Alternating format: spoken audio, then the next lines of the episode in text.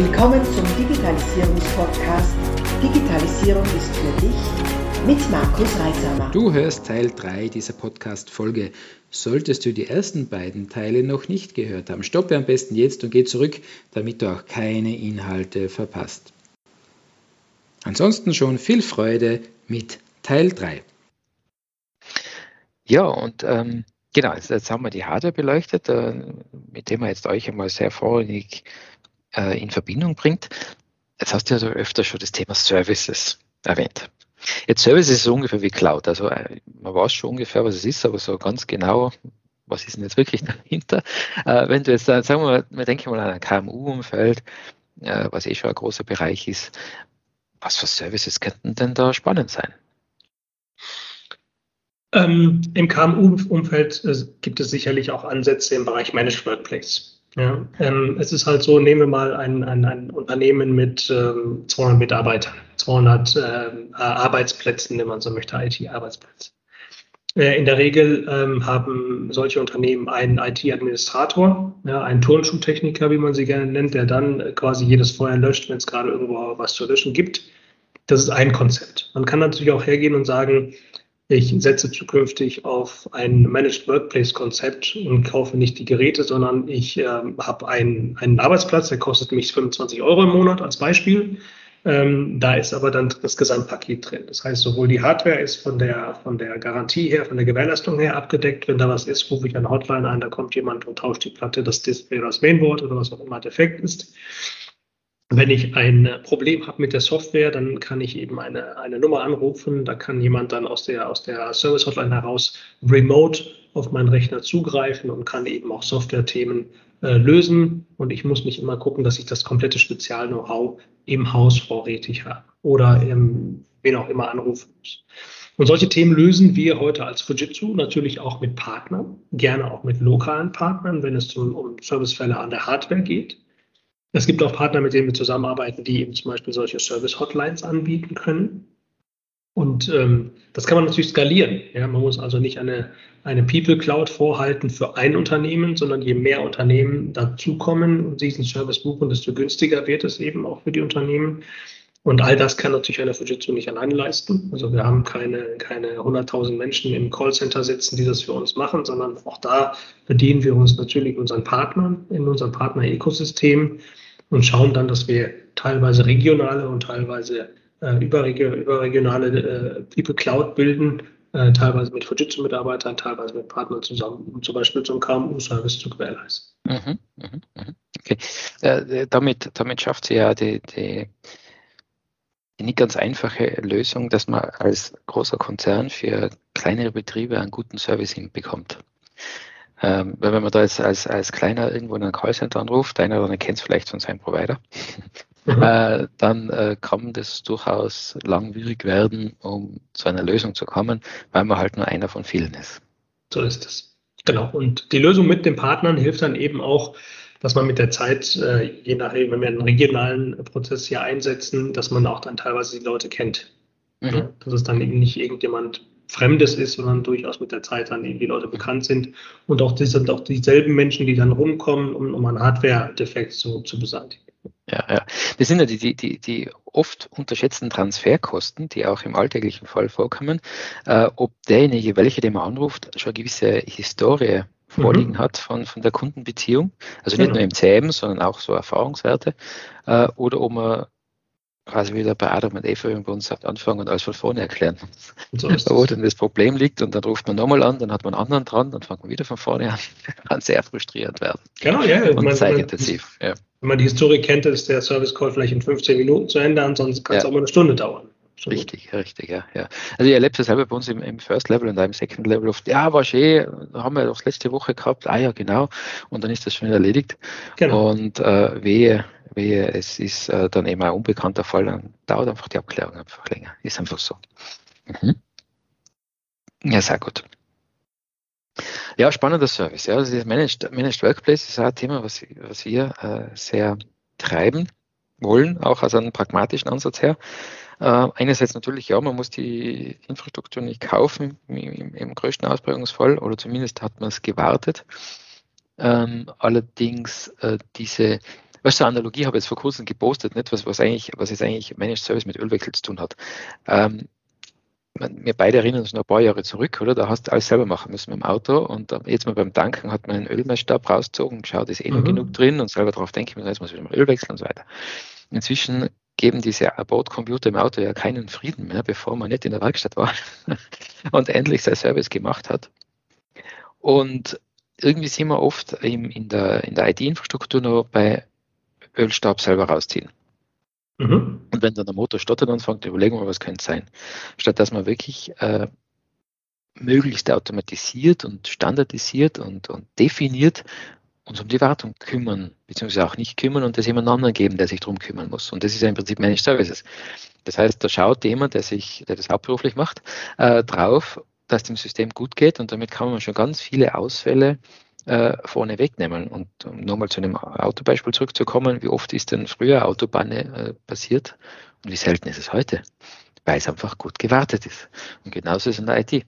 Je besser die IT gewartet ist, je besser gepatcht ist, je besser äh, oder je eher mal frühzeitige Anzeichen erkennt, die man einfach als User nicht erkennen kann, weil es halt gewisse Parameter sind, die man so nicht sieht, desto weniger ungeplante, ungeplante Ausfälle wird es geben sowohl auf Serverseite, da ist es noch leichter zu erklären, Server ist immer, ja, na, die müssen wir schon gut warten, als auch auf Client-Seite. Absolut. Ähm, ja. Da, da gibt es einen Begriff in der IT, das ist ein Predictive Maintenance. Ja, das heißt, ich schaue schon ganz, ganz früh, erkenne an unterschiedlichen Mechanismen, an unterschiedlichen Latenzthemen und Abweichungen von Standards, ob jetzt ein Gerät demnächst in den nächsten zwei Wochen ausfällt oder nicht, ob es beim Speicher ist und wir sprachen vorhin schon von Service. Wir haben zum Beispiel mit Siemens Gamesa mal, das sind diese großen Windräder, die überall stehen, ein Projekt umgesetzt, wo wir Kameratechnologien einsetzen, die minimalste Haarrisse in den Rotorblättern feststellen können. Mhm. Und nicht, und dann wird entsprechend ein, ein Call ausgelöst, ein automatisierter, wo ein Techniker rauskommt und in diesen Rotorbot schon frühzeitig auswechselt als wenn das, als das, als früher hätte man gewartet, bis das Ding komplett in sich zusammenbricht. Ja? Dann hat man einfach viel, viel höhere Kosten, sowas zu, ja, zu ja. auszutauschen. Und die Kameratechnologien erkennen dann eben leichteste Haarrisse und können schon früh genug ähm, aktiv werden, um das Ding zu reparieren oder eben auszutauschen. Ja? Mhm. Das spart viel Geld, viel Zeit und äh, führt eben zu weniger Pannen. Mhm. Ja, und diese unplant, ungeplanten Ausfälle sind es eigentlich, oder? Wenn man weiß, okay, genau. man hat Erwartungsfenster, kann man sich darauf einstellen, man vereinbart Erwartungsfenster, wenn jetzt zum Beispiel Leute auf Urlaub sind oder man weiß eh, jetzt ist äh, zu der Zeit ist äh, wenig los. Aber natürlich ungeplante Ausfälle, wann passieren die, dann, wenn man sie am wenigsten brauchen kann.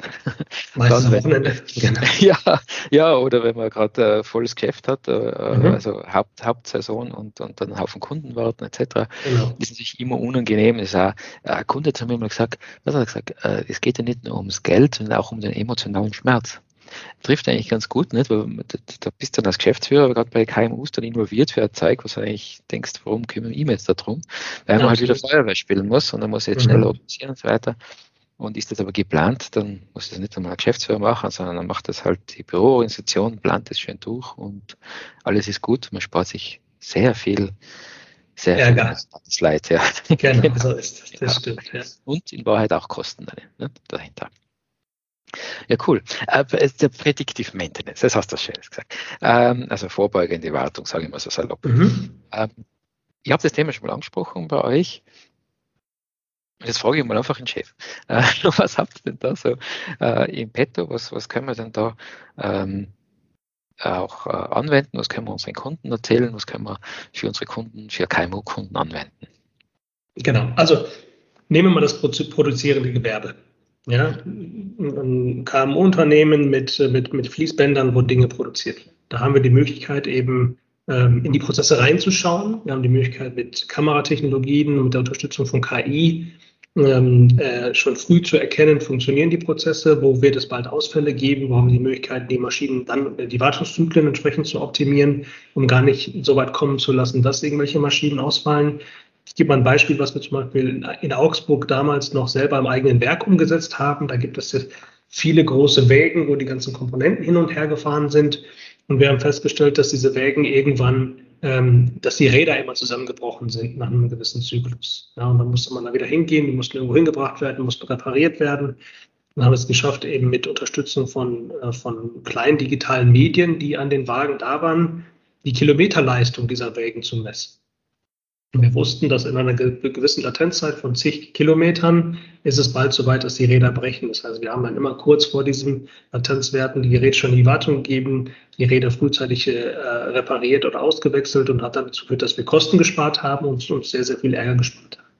Mhm. Und da gibt es nicht eine fertige Lösung, sondern ähm, da setzen wir auf die Zusammenarbeit im Rahmen von Co-Creation mit Kunden und Partnern und Fujitsu und Spezialisten aus dem Hause Fujitsu und machen so eine Art ähm, Workshop in unseren Digital Transformation Centern.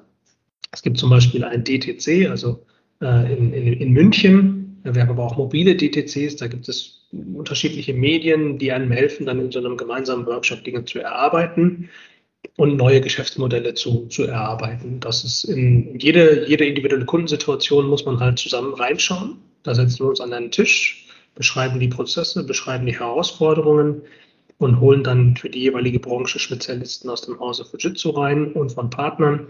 Und bisher ist es uns fast immer gelungen, eine Lösung zu, zur Verfügung zu stellen, die dem Kunden dann geholfen hat, seine Prozesse zu optimieren. Ich kriege schon wieder Gänsehaut, nicht? Also ich kenne jetzt dieses, dieses Center in München, äh, ich weiß, dass es es gibt. Allein schon mit einem Partner zusammenarbeiten, der sowas macht, das finde ich so cool. Jetzt München, äh, für die, die was weiter weg sind, ist von Innsbruck jetzt äh, Katzensprung, also eineinhalb, zwei Stunden, mhm. äh, ist man dort. Ähm, und man kann so, so eine Leistung anbieten. Das ist ja wirklich gewaltig. Eine Frage drängt sich mir da auf. Was ist der Einstiegstrigger? Das heißt, wann weiß man, jawohl, das ist jetzt Kunde, packen wir zusammen, fahren wir raus, machen wir das. Also woran erkennt man, das passt? Da kann man jetzt äh, genau hinschauen. Gibt es eine gewisse Größenordnung, gibt es eine gewisse Anwendungsfälle? Als Partner, als Kunde oder als Fujitsu? Als, als, also wie kann ich bei einem Kunden erkennen, mhm. der braucht es? Oder mit dem genau. da raus? Ähm, da, da, ist es wichtig, dass man mit dem Kunden eben nicht nur mit einer Abteilung spricht. Mhm. Also es macht keinen Sinn, sich jetzt äh, nur mit dem IT-Leiter zusammenzusetzen und über die nächste Beschaffung für Server und Storage und PCs zu sprechen, sondern es ja. ist wichtig, in die Fachabteilungen reinzugehen die Menschen, die die, die, die Prozesse im, im Unternehmen designen, auch bei kleineren Unternehmen gibt es Prozessverantwortliche, und sich mit diesen Menschen mal zu unterhalten, um den Prozess von Anfang bis Ende zu verstehen. Äh, und dann ist es tatsächlich die Erfahrung. Ja, je mehr ich von den Prozessen eines Kunden verstehe, desto einfacher ist es für mich zu überlegen, Mensch, hier könnte man was optimieren, da kann man was verbessern und hier kann man was verbessern. Das ist eigentlich die, die, die Kunst an der Geschichte. Wir nennen das DDTS-Approach. Ja, und, äh, jetzt muss man kurz, Data-Driven Transformation Services. Ja. Mhm. Das heißt, Sich, das muss man immer ein bisschen übersetzen, was ihr da ausdenkt. Ja, ja. genau, deswegen muss ich das nochmal wiederholen. Was heißt ja. das im Prinzip? Ähm, das ist ein, ein datengetriebener Transformationsservice, wenn man so möchte. Das heißt, heute sammeln Unternehmen, egal welche Größenordnung, Daten im Unternehmen.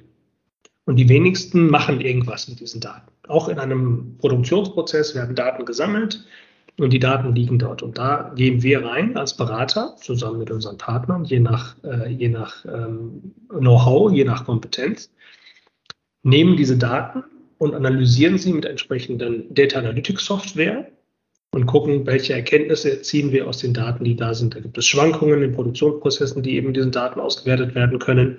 Und auf Basis dieser Auswertung können wir dann eben Lösungen erarbeiten, um gewisse Prozesse zu verbessern.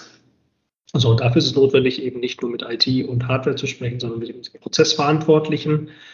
Und ähm, mit zunehmender Erfahrung, mit zunehmenden Gesprächen sieht man ganz, ganz schnell Lücken, wo haben wir prozessuale Themen, die verbessert werden können. Ja, ja. Sind wir wieder bei, der, bei dem Thema, also IT im Keller funktioniert nicht. Wir, wir ITler dürfen, müssen wirklich äh, interdisziplinär denken, mit, mit, mit Menschen sprechen. Gleichzeitig äh, dürfen auch die Anwenderseite, also die Kunden auch offen sein, äh, nicht nur den Kontakt zum IT-Partner über die IT-Abteilung zu gestatten, sondern wirklich mit der Geschäftsführung, mit den Fachabteilungen mal zu schauen, was brauchen denn die überhaupt. Ähm, einfach mal zu sprechen, ohne zu wissen, wo wollen wir denn hin oder worauf wollen wir raus, um sich besser kennenzulernen, Anforderungen festzustellen.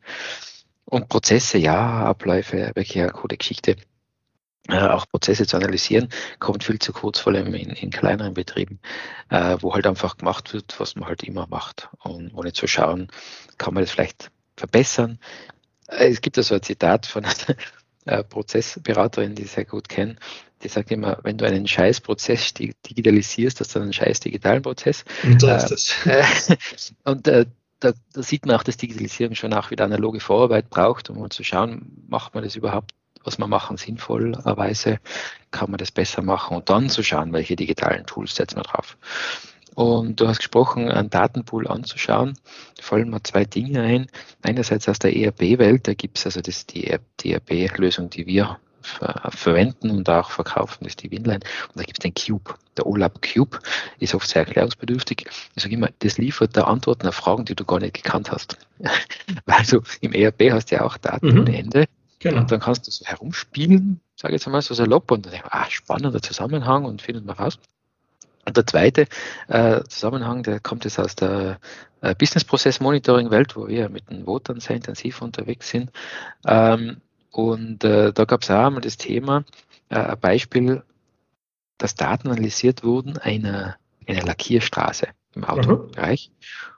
Und das sind interessante Zusammenhänge, also es ist um, um, die, um die Qualität gegangen, also wie viele Lackfehler dann am Ende rauskommen. Interessante Zusammenhänge entstanden. Also bei einigen hat der Lackiermeister gesagt, ja, das hat er schon gewusst. Aber dann so irgendwie Tageszeit, Wetterlage, Luftdruck und so Zeug draußen, obwohl das natürlich aus der Klimakammer ist und so, ähm, was da mitgespielt hat und was man wirklich jetzt noch nicht erklären konnte, wo man erst mal schauen muss, warum hat denn das jetzt Auswirkungen. Ähm, und das führt dann aus, dem, aus der eigenen Komfortzone raus, aus dem eigenen Silo-Denken raus und bringt einmal Fragestellungen auf, auf die man sonst gar nicht gekommen wäre. Ne? Weil der klassische technisch orientierte Mensch hat gesagt, na, was geht mir das Wetter an? Wir sind da in einer Klimakammer, da ist, da hat das Wetter spielt nicht mit, da hoffen wir doch. Genau so ist es, ja. Solche Dinge kann man dann rausarbeiten. Mhm. Genau, und da, da, helfen genau so Co-Creation-Workshops, ja, in, in so einem DTC oder eben auch vor Ort beim Kunden, die Köpfe zusammenzustecken, um Dinge herauszufinden, von denen man noch gar nicht gedacht hat, dass sie existieren. Gewaltig. Eigentlich ein schönes Schlusswort. Das frage ich dir trotzdem. Hast du noch was, was du in die Welt rausschreien willst? Nein, im Prinzip haben wir schon viel, über viele Themen gesprochen, aber jetzt auch gerade in dem Thema, was du gerade erwähnt hast, das Thema kontinuierlicher Wandel ist im Prinzip die Konstante, passt auf all diese Themen. Ja, wenn ich nicht bereit bin, mich zu verändern, werde ich stehen bleiben und bleibe ich stehen, werde ich nicht wettbewerbsfähig sein. Das ist einfach so die, die, die, die, die, die, die Idee, für die Zukunft. Das haben wir während Covid gesehen. Die Unternehmen, die digitalisieren waren und einen hohen Digitalisierungsstandard hatten, waren, sind einfacher durch die Krise gekommen als die, die schon noch stark unter analog unterwegs sind. Und das kann ich nur plädiert für. Digitalisiert die Prozesse, liebe Kunden, liebe Partner.